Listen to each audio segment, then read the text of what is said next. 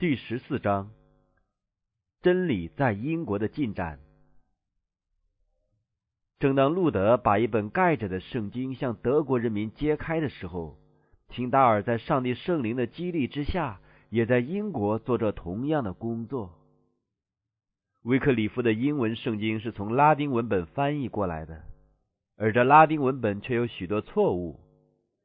那时圣经都是手抄的。而抄本圣经的价值非常昂贵，除了少数富户或贵族之外，别人都无力购买。再加上教会的言语禁止，所以圣经流通不广。到了一五一六年，就是路德发表他宣言的前一年，伊拉斯莫斯出版了他的希腊文和拉丁文的新约圣经，这是原文圣经第一次的印行。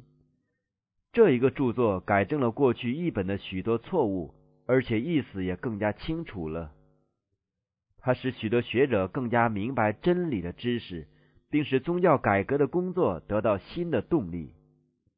可是，一般平民大都还不能亲自阅读上帝的话，所以廷达尔必须出来完成威克里夫的工作，把圣经献给他的同胞。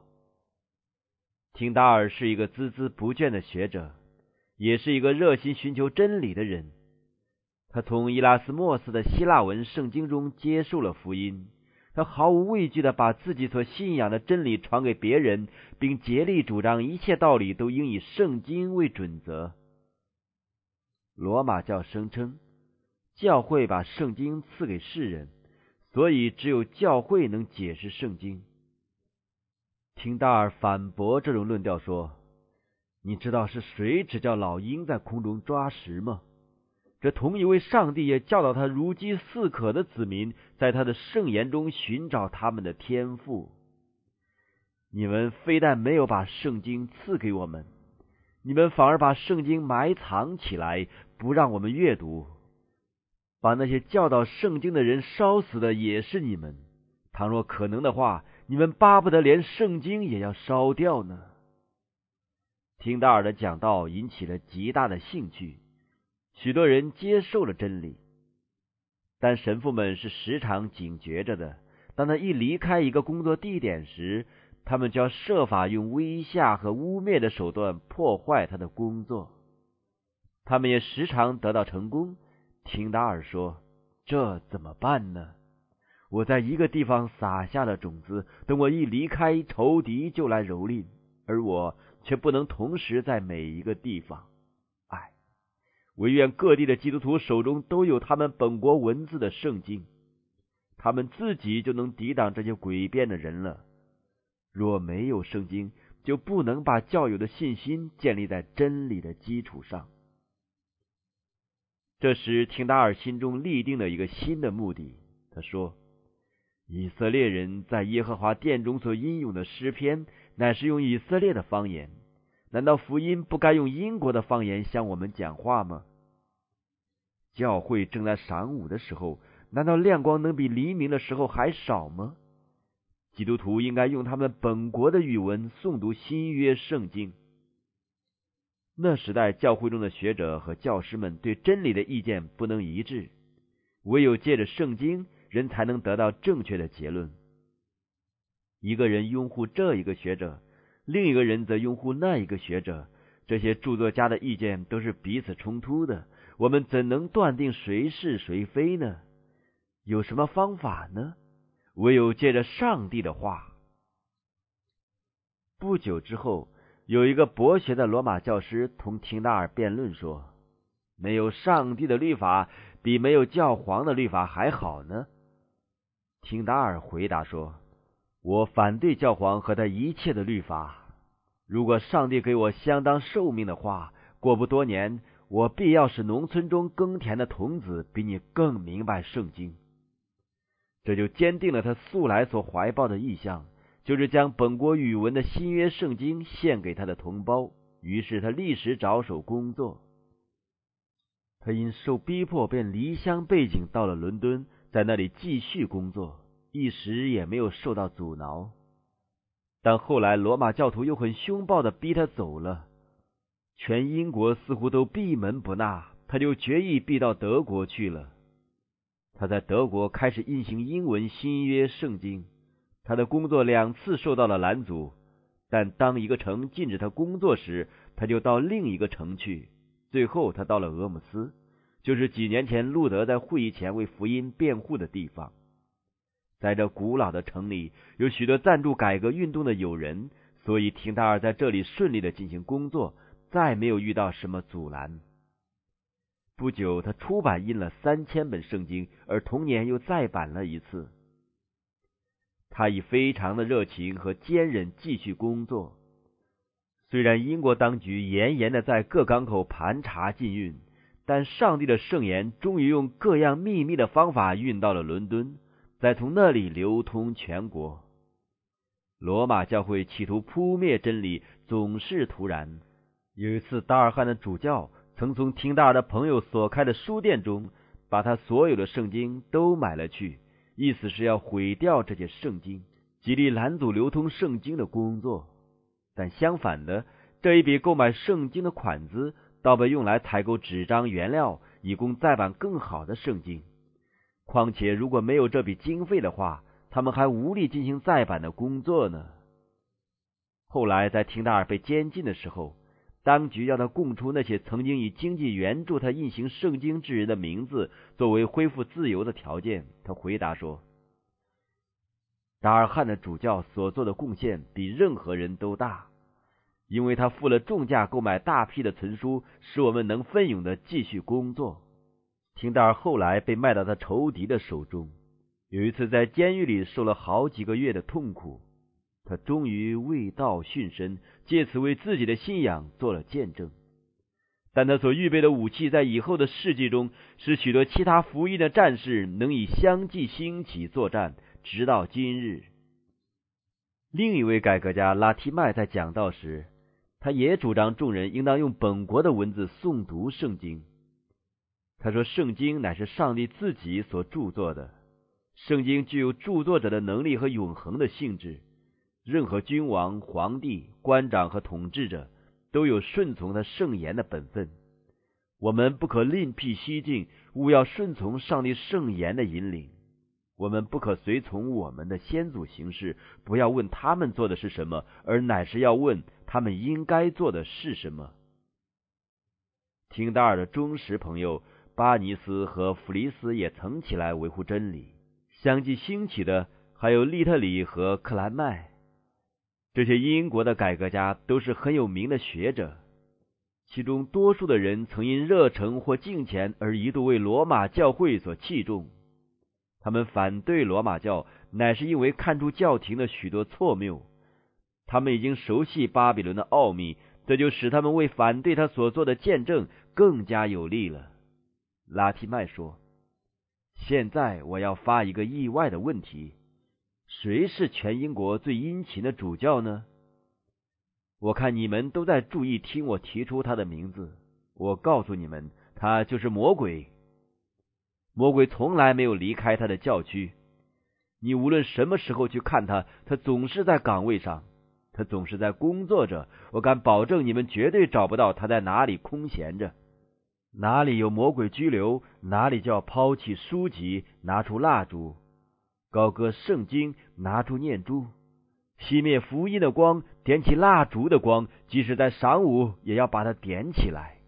除掉基督的十字架，高举炼狱的谬论来勒索金钱，不给赤身露体的人衣服穿，不帮助贫穷软弱的人，却要设置神龛装饰木偶石像。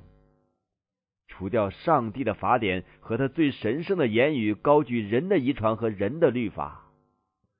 唯愿我们的传道人员都能像撒旦撒稗子和苇草一样殷勤的去撒真理的好种。这些改革家所维护的伟大原则，也就是瓦典西人、威克里夫、约翰胡斯、路德、萨文尼和他们的同工所坚守的同一原则：以圣经为绝无错误的权威，为一切信仰与行为的准绳。他们否认教皇、会议、教父、君王在宗教的事上有控制人信仰的权柄。圣经乃是这些改革家的根据，他们用圣经的教训来测验一切的道理和主张。当这些圣徒在火刑柱上殉身的时候，这种对上帝和圣经的信仰支持了他们。当火焰快要停止他们的声音时，拉提麦对一个与他同时殉道的弟兄说：“放心吧，借着上帝的恩典，我们今天必在英国点燃光明的火炬。我深信这是永远不能被人扑灭的。”在苏格兰，克伦巴和他的同工所撒的真理种子始终没有完全被消灭。在英格兰的教会屈服于罗马教数百年之后。苏格兰的教会仍保持了他们的自由。虽然如此，到了第十二世纪，罗马教就在这里建立起来了，而其专横独断，并不比他在其他国家的统治稍有逊色。没有一个地方的黑暗比这里更为深厚。但后来终于有一线光明穿透了黑暗，使人对将来生出希望。威克里夫一派的洛拉尔德人。从英格兰带来的圣经和威克里夫的作品，对保持福音知识的工作有很大的贡献。而且每一个世纪都有为福音做见证并殉身的人。伟大的改革运动在欧洲大陆开始之后，路德的作品就到了苏格兰，以及廷达尔的英文新约圣经也到了。这些无声的使者在教廷不加注意的时候，静静的跋涉山川。到处把苏格兰几乎熄灭的真理火炬重新点燃起来，消除了罗马教四百年的压迫所加给他们的毒害。后来又有殉道者的血，使改革运动受到新的鼓励。罗马教的领袖忽然警觉到这威胁着他们事业的危险，就把苏格兰一些最优秀、最尊贵的儿女用火刑处死。而他们这样做，却无意建立了许多讲台。这些垂死之人从其上所发出的见证，使全地的人都听见了。殉道者的话感动了众人的心，使他们以不屈不挠的决心，努力挣脱罗马的枷锁。出身贵族、品格高尚的哈密尔顿和威沙特，以及一行列比较卑微的信徒，都在火刑柱上牺牲了他们的性命。但是，从冯维沙特的火堆上出来了一个火焰所不能烧灭的人。这个人将要在上帝的指导之下敲响苏格兰罗马教的丧钟。诺克斯约翰曾离弃了教会的遗传和玄奥学说，而饱尝了上帝圣言的真理。维沙特不挠的教训坚定了他的决心，使他放弃罗马教，而与那些受逼迫的改正教徒并肩工作。他的友人竭力劝他担任传道的工作，他却战惊退缩，不敢负起这样的责任。直到他经过多日的隐居和痛苦的奋斗之后，才答应了。但是他一经接受这任务，就以不屈的决心和大无畏的精神勇往直前，始终不渝。这一个忠实的改革家毫不畏惧世人，在他周围猛烈的焚烧着殉道者的火焰，反而使他越发热心。当暴君的刀斧放在他颈上通下他时，他仍毅然坚立，顽强的抵挡多方面的打击，大力摧毁拜偶像的恶习。诺克斯·约翰终于被带到苏格兰女王面前。过去虽有许多改正教的领袖在他之前热诚减退了，但诺克斯却在女王面前为真理做了正确的见证。诺克斯是一个富贵不能淫、威武不能屈的勇士。女王斥他为叛教徒，说他曾教导人接受国家所禁止的宗教，这样他就是违反了上帝吩咐他百姓顺从君王的命令。诺克斯坚决的回答说：“纯正宗教的原动力和权威不是从世上的君王来的，乃是从永生的上帝而来，所以百姓就没有义务按照他们君王的嗜好来决定自己的宗教信仰，因为君王往往是最不明白上帝纯正宗教的。”如果亚伯拉罕的一切子孙因为长久做法老的百姓而信了法老的宗教，你想世上所存在的将是什么宗教？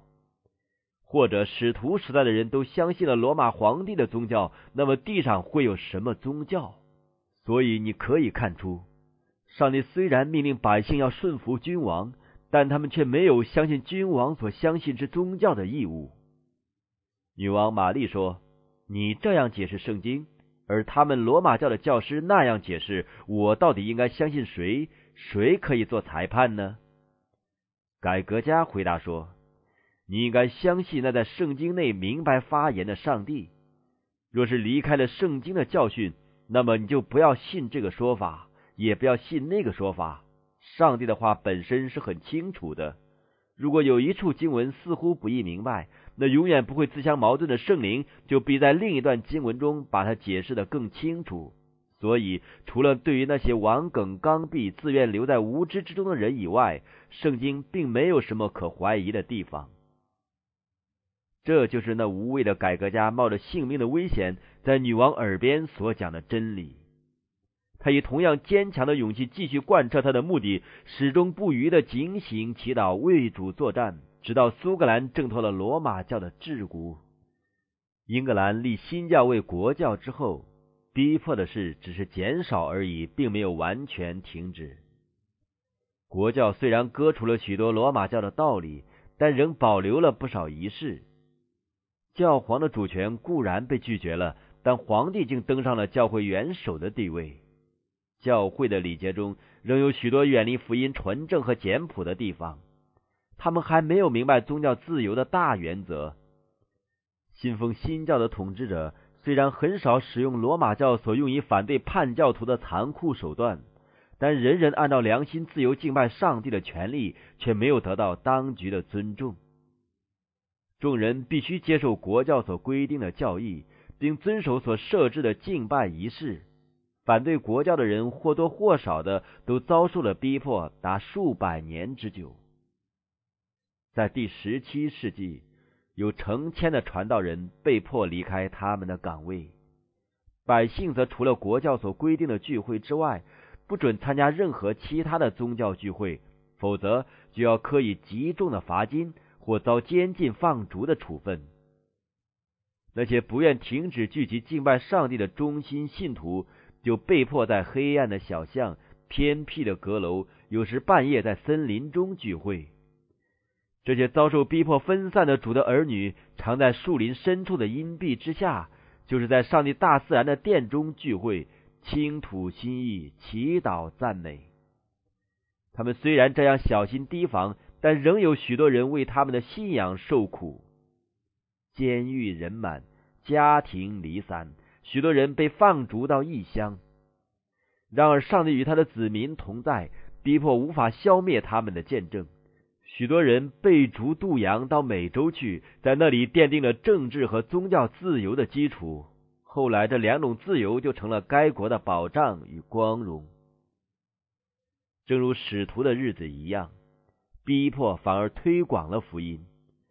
本人约翰在挤满了荒淫的罪人和凶恶的重犯的污浊监狱之中，却能呼吸天上的空气。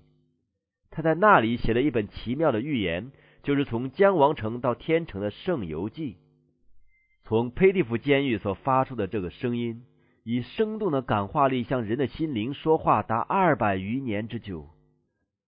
本人所著的《圣游记》和《罪魁领受大恩》这两本书，曾引领了许多人走到生命的路上。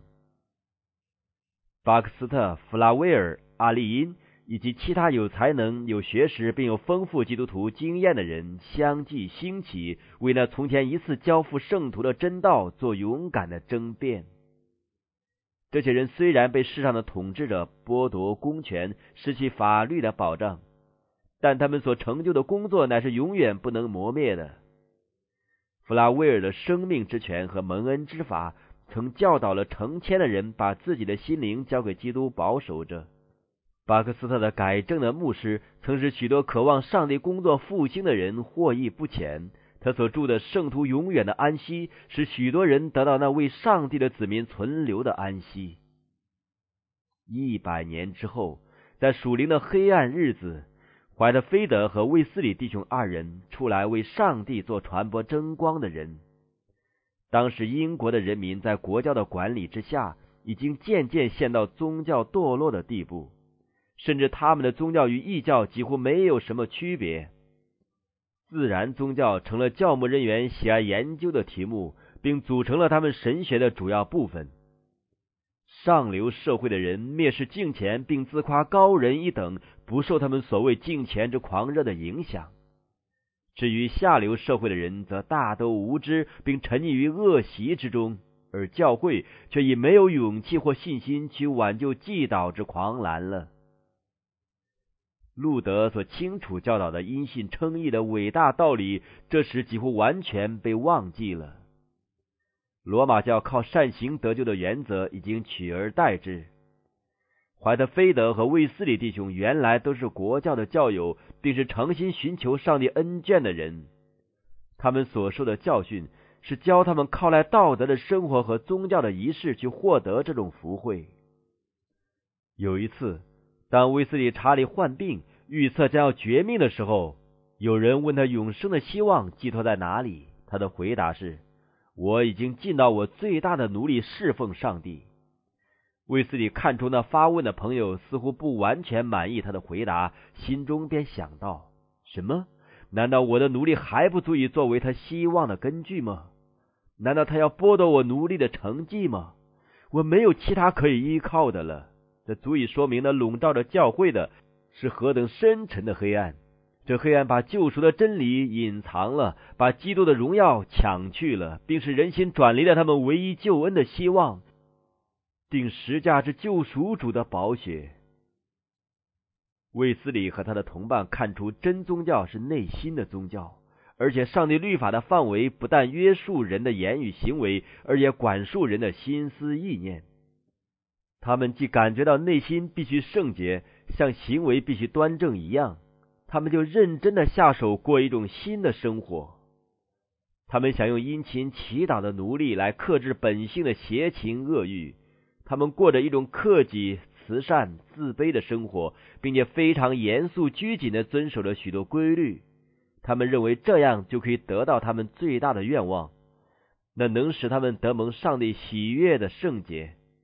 可是他们并没有达到所追求的目的。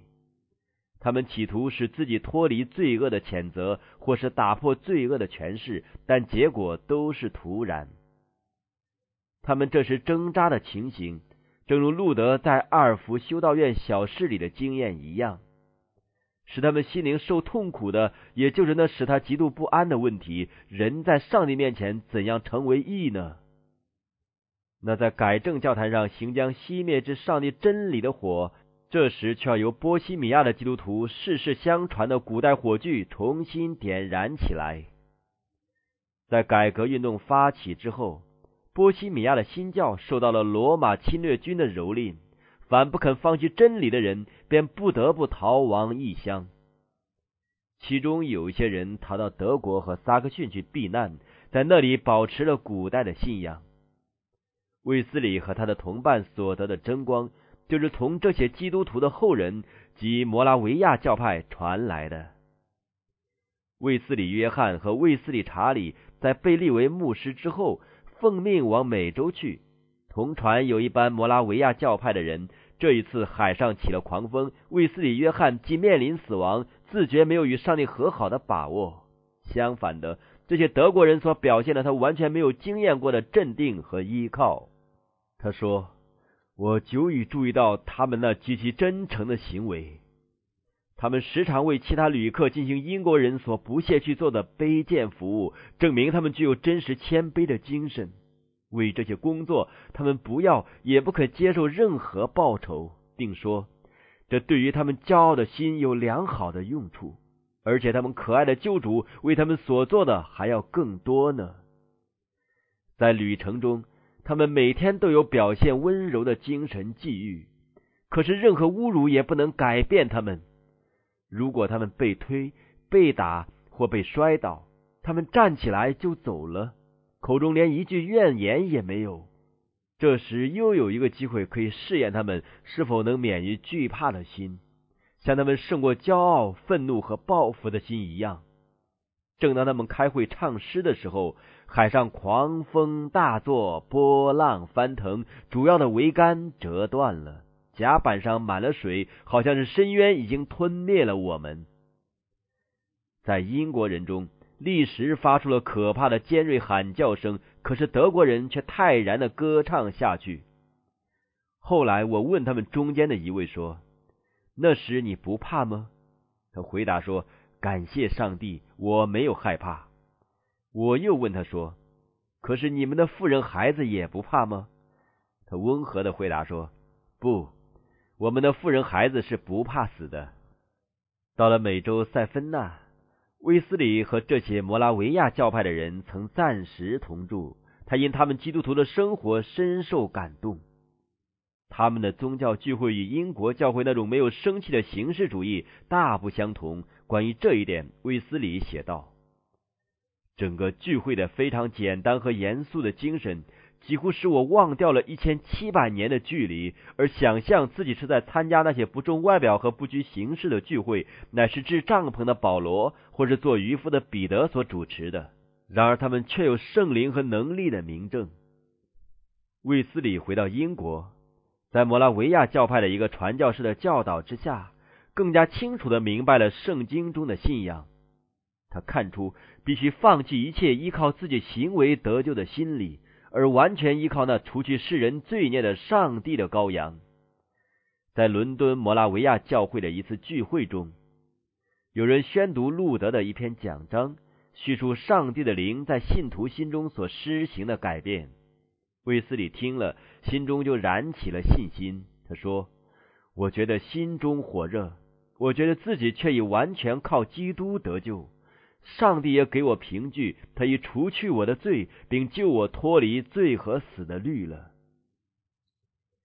卫斯理经过多年疲倦、无聊、不得慰藉的努力，多年的严格克己，又受了多年的辱骂和委屈。他一贯以寻求上帝为唯一的目的。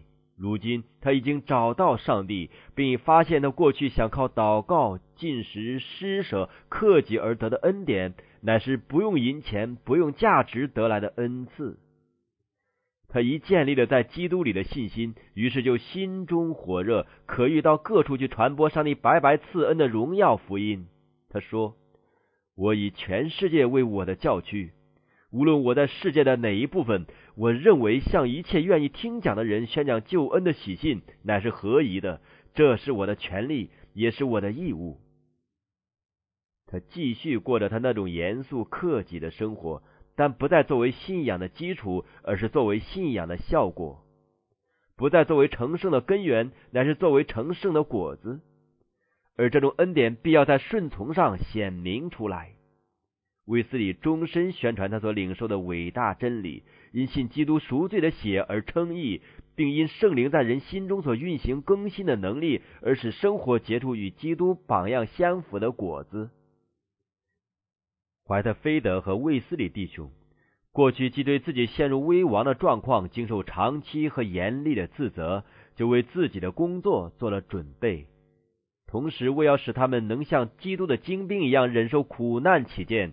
他们已经受了火炼的试验，在大学里，并在开始服务的时候遭讥诮、侮辱和逼迫。他们的同学轻蔑的称他们和一些同情他们的人为美美派，英文纪律严格之意。现在，这倒成了英美各国一个最大的基督教宗派所珍重的名字。他们既是英国国教的教友，就固守他敬拜的仪式。但主已经在圣经中向他们提出一个更高的标准，圣灵督促他们传讲基督，并他定十字架的福音，有至高者的能力随着他们，千万的人信服并真心悔改了。这些羊群必须受到保护，脱离残暴豺狼的伤害。卫斯理本来没有意思成立一个新的宗派，只是在所谓的美一美团契名义之下，把信徒组织起来。这些传教士所遭遇之国教的反对，乃是不可思议而难以忍受的。但上帝凭着他的大智慧执掌万事，使改革工作从教会内部开始。如果改革工作完全由教会外面而来，他就不能深入最有需要的地方。但领导奋兴的传道士既是教会的工作人员，并在教会范围之内随地有机会进行工作。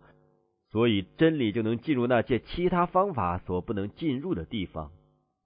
有一部分教牧人员在属灵的麻木状态下奋兴起来，就在他们自己的教区热心传道。那些因形式主义而死气沉沉的教会，都变成生气勃勃了。在威斯里的日子，正如教会历史中各世代一样，恩赐不同的人成就了各自不同的工作。他们在教义的认识方面虽然见解稍有出入，但个人还是受到上帝圣灵的感动。在引人归向基督的大前提之下，联合一致。怀特菲德和卫斯理弟兄之间意见的不同，有一次险些造成分裂。但是他们既在基督的门下学会了温柔，所以互相忍耐、彼此相爱的心，终于使他们言归于好。正当谬论和罪孽充斥各地，罪人行将败亡的时候，他们哪里还有功夫彼此争辩呢？这些上帝的仆人所行走的乃是一条崎岖的道路，许多有势力和有学识的人尽力的反对他们。过了一时，许多教牧人员也对他们表示坚决的敌意，多处教堂的门就关闭起来，要拒绝这纯洁的信仰和宣传的人。许多教牧人员在讲台上公然排斥他们，结果挑动了社会中黑暗、无知和罪恶的力量。卫斯理约翰多次完全是因上帝为他施行的歧视，方能幸免于死。有一次，当一群暴徒前来攻击他，他似乎没有逃生之路时，有一位天使装成人的形状来到他旁边，于是暴徒倒退，上帝的仆人就得以从危险之地平平安安的走出来了。关于上帝拯救他脱离疯狂暴徒之手的许多经验，他提到一个例子说。当我们循着一条滑溜的小道下山进城时，许多人想要把我推下去，明知我一跌倒就必永远起不来了。但我至终没有失足，连滑也没有滑过一次，直到我完全脱离了他们的手。虽然许多人想要拉着我的领子或衣服把我拖倒，但总也没有抓住。只有一个人抓到我燕尾服后部的半翼，就被他扯掉了。另一半翼的口袋里装有一张钞票，却只被他扯掉一半。一个孔武有力的人正在我后边，用一根橡木大棒打我好几次。他若能用这根棒子打中我后脑一次，他就不被再打下去了。但是每一次他的棒都偏了过去，我也不知道怎么会这样，因为我那时无法偏左或偏右。另有一个人从人群中挤了过来，举手要打。可是忽然，他的手落了下来，只是摸着我的头说：“他的头发多么柔软啊！”那些最先改变的敌意的人，都是城中的好汉。每次暴动总是他们领头的，其中的一个人还是斗拳场中的选手呢。上帝用了何等温和的手段，预备我们去实行他的旨意啊！两年前，有一块砖头打中了我的肩头。过了一年。又有一块石头打中了我的鼻梁。上一个月我挨了一拳，今天晚上挨了两拳，一拳在进村之前，一拳在离村之后，可是都没有受伤。因为头一个人虽然用他的全力锤击我的胸膛，另一个人打中我的嘴，以致当时鲜血涌流，但我却没有觉到一点疼痛，好像是他们只用了一根稻草碰了我一下似的。早期的美伊美会教徒、平信徒和传道人一样，时常遭受国教教友和因他们的蓝言而激怒的暴徒的讥诮与逼迫。他们常被传到法庭受审。当时的法庭徒有其名，实际上根本不按律法行事。他们时常遭受逼迫他们之人的残害。暴徒挨家挨户捣毁家具、食物，任意抢掠并蛮横虐待男女和儿童。有几次，他们竟张贴布告，号召法院帮助打破窗户、抢劫每一枚信徒之住家的人。某日某时在某地集合。这些公开违反国家和上帝律法的行为，竟被当局默许，连一句责备的话也没有。他们竟发动了一种有组织的逼迫，而他们所逼迫之对象的唯一错误，就是设法把罪人的脚步从灭亡的路上转向圣洁的路上去。卫斯理约翰提到那控告他和他同伴的罪状，说：“有人说这等人所传的道理是虚伪、错谬而狂热的，又说这些是新奇的教义，从来没有人听过，到了最近才有人传讲。又说他们是教友派、狂热派、罗马教徒。这整套荒谬的控告已经证明为毫无根据。我们所传的道理每一部分都完全显明为圣经中明白的道理，并且是按照我们教会的解经法来解释的。所以，只要圣经是真的。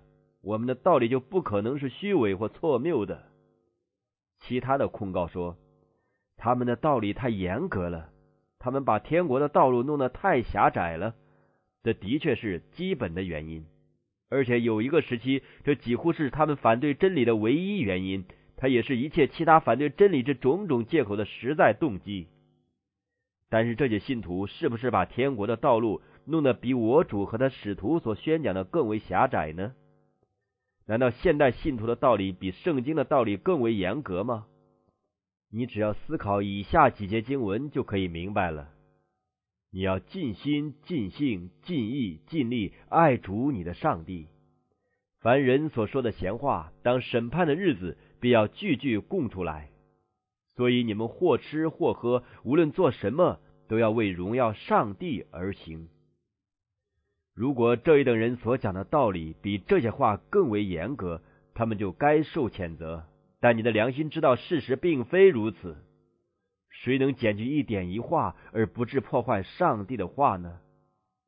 哪一个上帝奥秘式的管家能改变这神圣经典的任何一部分，而还可以算为中心的执事呢？断乎不是。他不能减少什么，也不能减轻什么。他必须向众人宣明。我不能降低圣经的标准来迎合你的口味，你必须上来迎合圣经的标准，否则你必永远灭亡。这就是许多人说这些人没有人情的实在原因。他们真是没有人情吗？在哪一方面呢？难道他们没有推实实人、解衣依人吗？不是的，问题不在这里。他们在这一方面并无缺点。他们乃是在判断人的事上那么没有人情。他们认为除了那些依从他们道路的人之外，没有人能得救。英国在卫斯理时代之前所显示灵性衰落的状况，都是唯信主义者之教训的后果。许多人主张基督已经废弃道德的律法，所以基督徒没有遵守的责任。一个人只要相信，他就可以脱离好行为的奴役。其他的人虽然承认律法的永久性，却声称传道人尽可不必劝勉人顺从律法的条例，因为上帝所拣选得救的人，必要由于上帝的恩典无可抗拒的动力，自然就有敬虔和道德的行为；而那些注定永远灭亡的人，却没有力量顺从上帝的律法。另有一些人主张，蒙选的人不能从恩典上堕落，也不能失去上帝的恩眷。于是产生了更可憎的结论：他们所做的恶事实在不算为罪，也不算为违反上帝的律法，因此他们不必承认他们的罪，也不必借着悔改来除掉罪恶。所以他们声称，如果一个蒙选的人犯了一件最卑劣的罪行，纵然大家认为他是一件严重违反上帝律法的罪，但在上帝眼中却不算为罪。因为蒙选之人的本质和特性不可能做出什么上帝不喜悦或所禁止的事。这些怪异的道理与近来一般著名的教育家和神学家的论调本质上是相同的。他们认为上帝没有规定什么不改变的律法为正文的标准，而道德的标准乃是由社会本身来决定，并且是时常改变的。这些思想都是同一个魔王所灌输的。从前，他在天上无罪的居民之间已经开始了这种工作，意欲摧毁上帝律法合理的约束。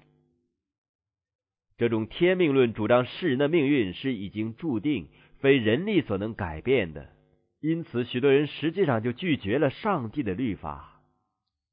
卫斯理坚决的反对唯信主义者的错谬，并说明了造成唯信主义的道理乃是与圣经相抵触的。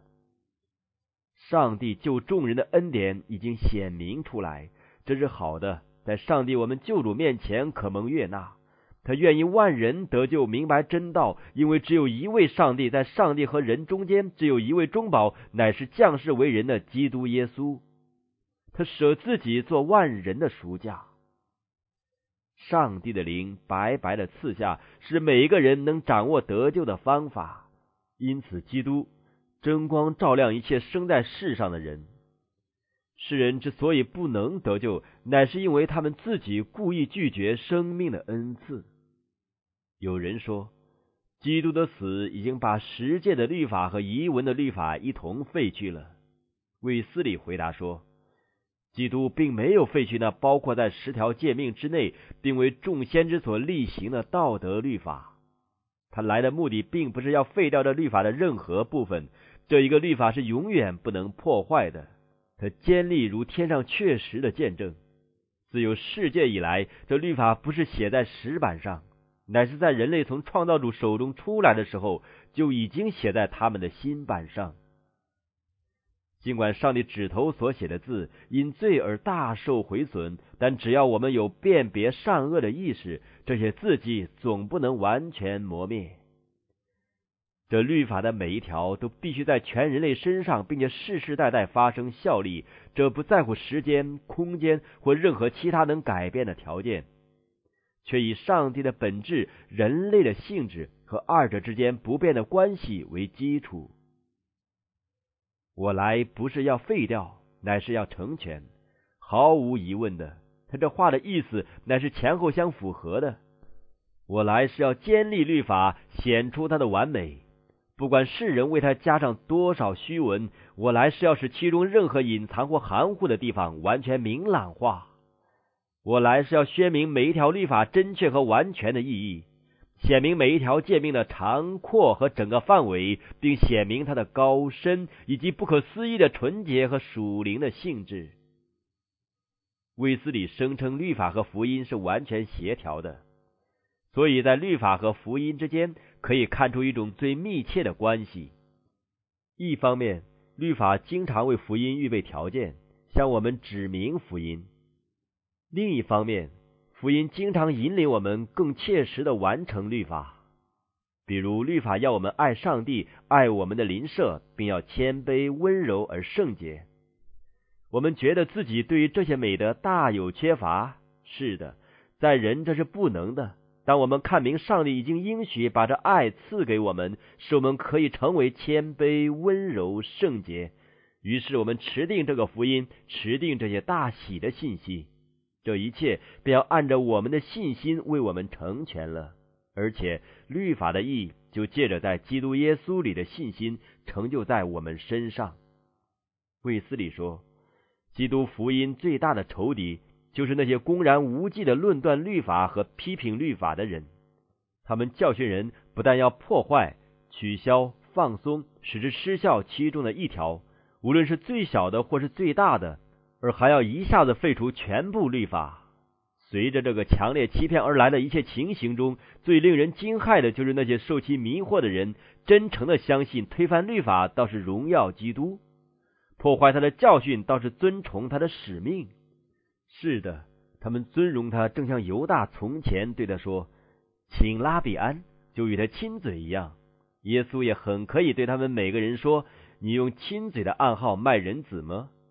他们一面谈论他的宝血，一面摘去他的冠冕，并以推进他福音的借口来减轻他律法的要求。这无疑是用亲嘴的暗号把他出卖了。人若借宣讲信心而直接或间接的废弃顺从的任何部分，或借宣讲基督而废除或削弱上帝律法最小的一条，他就不能摆脱这个罪名。有一人主张，传扬福音足以达到律法的一切功用。卫斯理回答说：“这种说法我们绝对否定。传扬福音并不能达到律法的头一个功用，就是使人知罪，唤醒那些在地狱边缘上沉睡的人。”使徒保罗说。律法本是叫人知罪，人必须先知道自己的罪，才能真正感觉到自己需要基督赎罪之血。我们的救主亲自说过：“康健的人用不着医生，有病的人才用得着。”所以，你若介绍一位医生去为康健的人，或至少是自以为康健的人治病，岂非笑话？你必须先使人知道自己有病，不然你的好意他们是不会感激的。照样，你若介绍基督给那些心安理得、从来没有为罪忧伤的人，岂不也是笑话？这样，卫斯理宣讲上帝恩惠的福音时，也像他的主一样，设法使律法为大。为尊，他忠心的完成了上帝所交付给他的工作，同时，上帝所让他看到的结果是光荣的。当他漫长的八十余年游行布道的时间达半个世纪以上的一生结束的时候，他的门人竟有五十余万之多。至于那些借着他的工作而从罪恶的败亡和堕落之中被提拔起来，过一种更高尚、更纯洁之生活的人，以及那些因了他的训教而得到更深刻、更丰富之经验的人，其数目的多少，非到得赎之人完全聚集到上帝国的时候是无法知道的。